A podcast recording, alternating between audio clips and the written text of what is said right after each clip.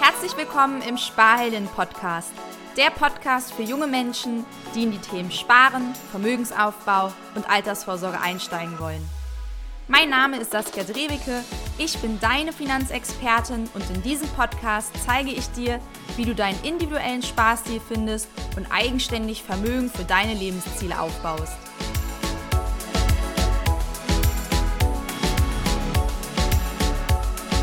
Herzlich willkommen zu einer neuen Folge im Sparhelden Podcast. Heute mit ein bisschen Input zum Thema Money Mindset, denn ich habe hier kürzlich bei mir selbst große Money Mindset Shifts feststellen können, die ich gerne mit dir teilen möchte. Wenn es nämlich darum geht, wer oder was eigentlich deinen Maßstab zu Geld bestimmt, also was du als teuer oder auch zu teuer oder eben angemessen empfindest.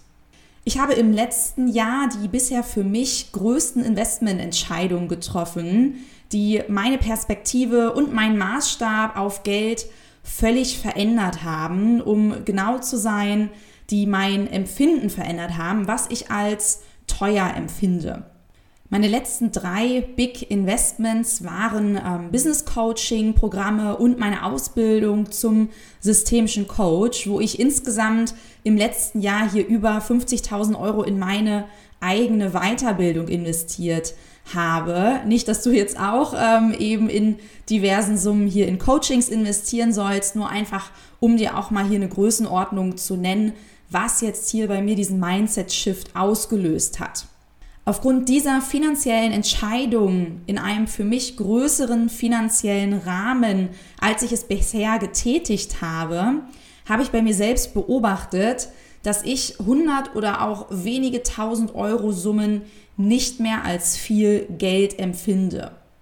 Und wo merke ich das jetzt tatsächlich in meinem Alltag? Zum Beispiel, wenn ich Hotels buche und mir die Hotelzimmerpreise anschaue, wenn ich Weiterbildungen buche, wenn ich in einem Restaurant essen gehe.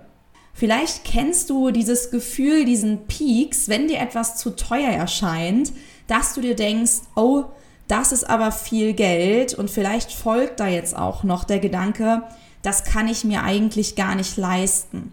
Und das sorgt für ein super unangenehmes Gefühl, denn es entsteht hier an dieser Stelle eben ein Gefühl von Geldmangel. Aber woher kommt denn eigentlich der Maßstab, wo jetzt eben dieses Gefühl ausgelöst wird. Denn in der Psychologie ist es so, dass ähm, deine Glaubenssätze dahinter liegen, deine Gedanken und die bestimmen wiederum dann deine Gefühle, wie du dich fühlst. Und das ist, wird eben sehr, sehr stark vom Elternhaus geprägt. Und da möchte ich dir mal so ein paar Beispielsituationen aus meiner Kindheit und Jugend mitgeben, wo eben mein Maßstab zu Geld eben sehr, sehr stark durch meine Eltern geprägt wurde. Und was für ein langer Prozess jetzt tatsächlich dahinter liegt, um sich davon zu lösen. Das finde ich nämlich total faszinierend. Bei uns zu Hause war es zum Beispiel so, dass meine Mama beim Einkaufen immer gesagt hat, wenn mein Bruder und ich Fruchtzwerge haben wollten, nee, Fruchtzwerge gibt's nicht, die sind zu teuer. Wir nehmen hier die Eigenmarke, die Billigjoghurts. Ähm, das äh, passt dann so für uns. Die schmecken genauso gut, hieß es dann immer. Ein zweites Beispiel, mein Vater, wenn wir Restaurants oder Cafés besucht haben und er auf die Speisekarte, die Getränkepreise geguckt hat, kam in 90 Prozent der Fällen ein Kommentar über die teuren Preise und er hat sich darüber aufgeregt, was denn jetzt ein Kaffee kostet und ein Bier und wie teuer das doch alles hier sei. Ein kürzliches Beispiel war der 60. Geburtstag meiner Mutter, den wir hier vor zwei Jahren in Lissabon gefeiert haben. Und ich wollte meiner Mama ein ganz besonderes Geschenk machen, ein Erlebnis, das sie eben nicht vergisst, dass sie immer an diesen Tag zurückerinnert. Und zwar hatte ich mir überlegt, ihr eben ja einen Segeltrip eben mit der Familie zu schenken, also dass wir ein paar Stunden hier in Lissabon auf dem Tejo River eben segeln gehen würden mit einem privat gemieteten Segelboot. Und ich hatte dann eben meine Familie angesprochen, in erster Linie auch meinen Vater, ob sie eben hier jetzt auch ähm, was mit dazugeben möchten, wie sie die Idee finden. Mein Vater sagte, nee, er würde das zu teuer empfinden. Man könnte doch auch einfach sich anschließen bei ähm, einer Gruppe von anderen, ähm, einer größeren Gruppe, dass das Boot dann günstiger werden würde. Das hat mir dann aber nicht so gefallen, dieser Gedanke, weil ich wollte ja schon eben aufgrund des 60. Geburtstags meiner Mama ein exklusives, schönes Geschenk machen, dass wir auch eben ja eine Privatsphäre als Familie dort haben und habe dann eben gesagt, nee, also ich finde den Preis angemessen für das, was wir da bekommen, für eben das Erlebnis, was uns in Erinnerung bleiben wird, dann schenke ich das eben selbst, auch wenn ihr euch nicht mit beteiligen wollt. Aber immer dort an diesen Stellen, wo eine andere Person eben jetzt dir quasi aufstülpt, was sie als zu teuer empfindet, macht das natürlich auch unterbewusst was mit dir und du prägst eben jetzt auch deinen Maßstab. Und was ich einfach ganz, ganz stark festgestellt habe in den letzten Jahren und vor allen Dingen jetzt auch im vergangenen Jahr, wo ich einfach für mich finanzielle Entscheidungen in einer Größendimension getroffen habe, die für mich einfach ja, neue, ähm, neue Dimensionen angenommen hat. Ähm, jetzt auch unabhängig von Geldanlageentscheidungen oder eben auch Geldentscheidungen, die ich eben nach meiner damaligen Bankausbildung eben mitbekommen durfte ähm, oder eben auch umgesetzt habe für Kundinnen. Da komme ich auch gleich nochmal darauf zu sprechen, denn natürlich ist es immer ein Unterschied, ob du mit deinem eigenen Geld eben hier investierst oder mit fremdem Geld. Aber was ich einfach festgestellt habe, nochmal um aufs Mindset zurückzukommen, dass mein Maßstab, was ich als teuer oder zu teuer empfinde, ein ganz anderer ist als der meiner Eltern. Ich habe mir zum Beispiel kürzlich jetzt ähm, zur Entspannung, ähm, weil ich eben mit meinem Business sehr, sehr viel zu tun habe und mir das Thema eben Self-Care super wichtig ist, eine Mitgliedschaft, eine Monatsmitgliedschaft in einem Wellness-Spa-Bereich eben in einem Hotel nebenan besorgt. Und ähm, das wäre auch so ein typisches ähm, Investment, wo definitiv, wenn ich meinen Papa darauf ansprechen würde, sagen würde, nee, das ist zu teuer, macht das nicht.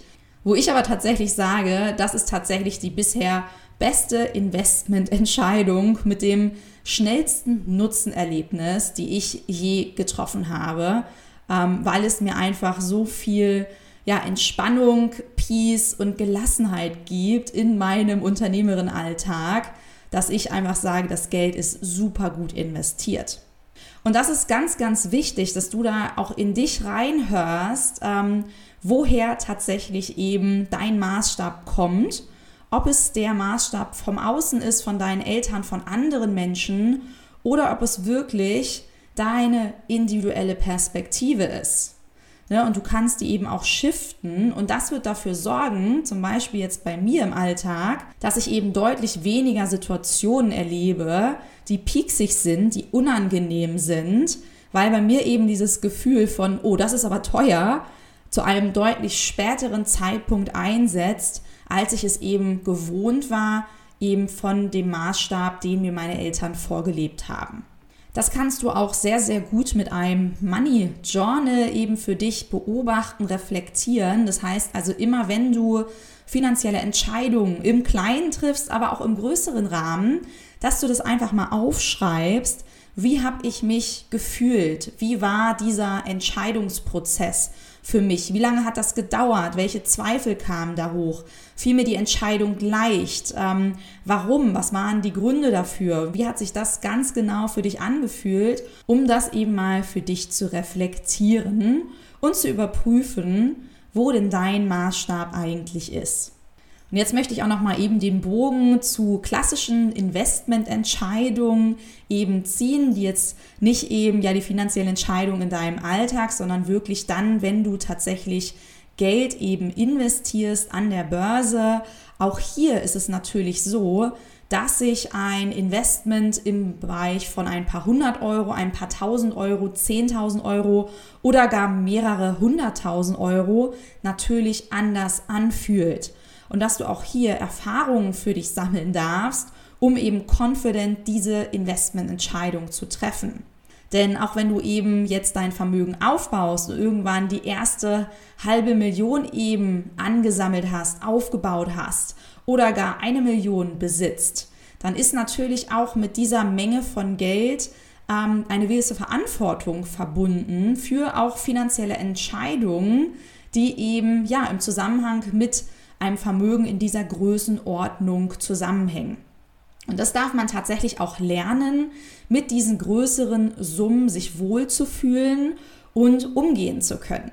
Hier ein Beispiel eben auch aus einer Kundensituation.